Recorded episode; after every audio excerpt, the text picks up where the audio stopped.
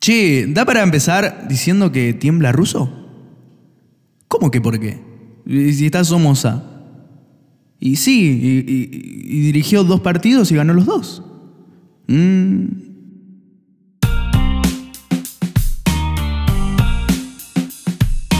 Hola, soy Javier Martínez, conductor de Tiempo Geneise. Bienvenido a un nuevo podcast de Boca en 5 minutos.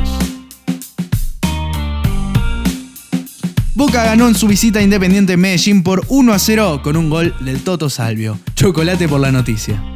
Con el mismo ímpetu que en el encuentro ante los paraguayos, el Geneise, con Somoza en el banco, sacó adelante un partido trabado que recién pudo resolverse en la agonía del cruce. Con Miguel en el banco, Boca recibirá este martes a un Libertad ya sin Ramón Díaz, que tras la derrota ante Caracas por 2 a 1 dejó su lugar, mismo que ya ocupó Gustavo Morínigo. Con estos resultados, el grupo H quedó con Boca en la punta en soledad con 10 puntos, seguido de Caracas con 7 y cerquita Libertad con 6. Para cerrar el grupo DIM, tras 4 fechas, aún no pudo sumar unidades. En el encuentro ante el DIM, Gonzalo Maroni tuvo que irse retirado en la primera mitad, producto de una molestia en la parte anterior de su pierna izquierda, que tras realizarse estudios confirmaron la lesión de grado 2 en el isquiotibial de su muslo izquierdo, por lo cual estará mínimo 21 días afuera y así son tres los jugadores que no podrán ser tenidos en cuenta por Miguel, sumados a Guanchope Ávila y Julio Buffarini que vienen recuperándose de sus respectivas lesiones. Pero no todas son malas. En los test que Boca se realizó esta semana dieron todos negativos, tanto staff como jugadores y cuerpo técnico, por lo que Russo podrá contar con el resto de la delegación que no se concentrará sino que se encontrarán en la bombonera el mismo martes 19 horas luego de haber entrenado en Ezeiza. Lo más destacado para el básquet es que luego de aprobarse el protocolo correspondiente, Boca volverá por fin a los entrenamientos la semana que viene. Además, se confirmó la segunda ficha sub-23 del plantel para la temporada 2020-2021. Él es Pablo Aaron, quien fue uno de los protagonistas en la última Liga de Desarrollo.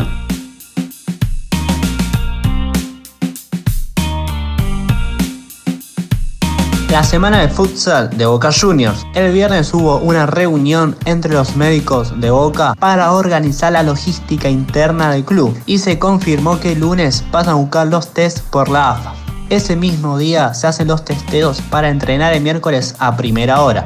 Sobre el plantel masculino de futsal, los jugadores se entrenaron por última vez por Zoom, al igual que el plantel femenino.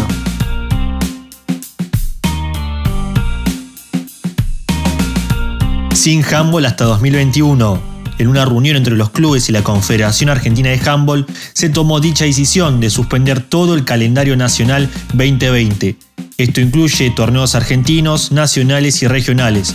Mientras tanto, los planteles Geneise, tanto masculino como femenino, se siguen entrenando de manera virtual.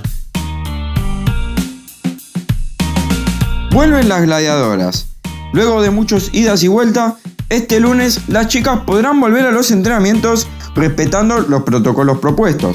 El viernes, el plantel se realizó los respectivos hisopados y a partir de mañana las jugadoras del plantel estarán divididas en cuatro grupos de seis bajo la conducción de su técnico Cristian Meloni entrenando de cara al campeonato que aún no tiene fecha para el retorno y de cara a la Copa Libertadores programada para enero a disputarse en Chile. Javi. Sí, Juli, decime. Queremos agradecer a Prudencial Seguros por confiar en nosotros como nosotros confiamos en ellos. Me sumo a los saludos para nuestros amigos de The Beer Planet, las mejores cervezas artesanales de zona sur. Mire que tú cómo vende tiempo Geneise, ¿eh? Hasta acá toda la información del Geneise en todas sus ramas deportivas. Recordá seguirnos en nuestras redes sociales para mantenerte al tanto de todo lo que respecta al club más grande de América. Somos Tiempo Geneise, el medio que va a revolucionar el mundo Boca.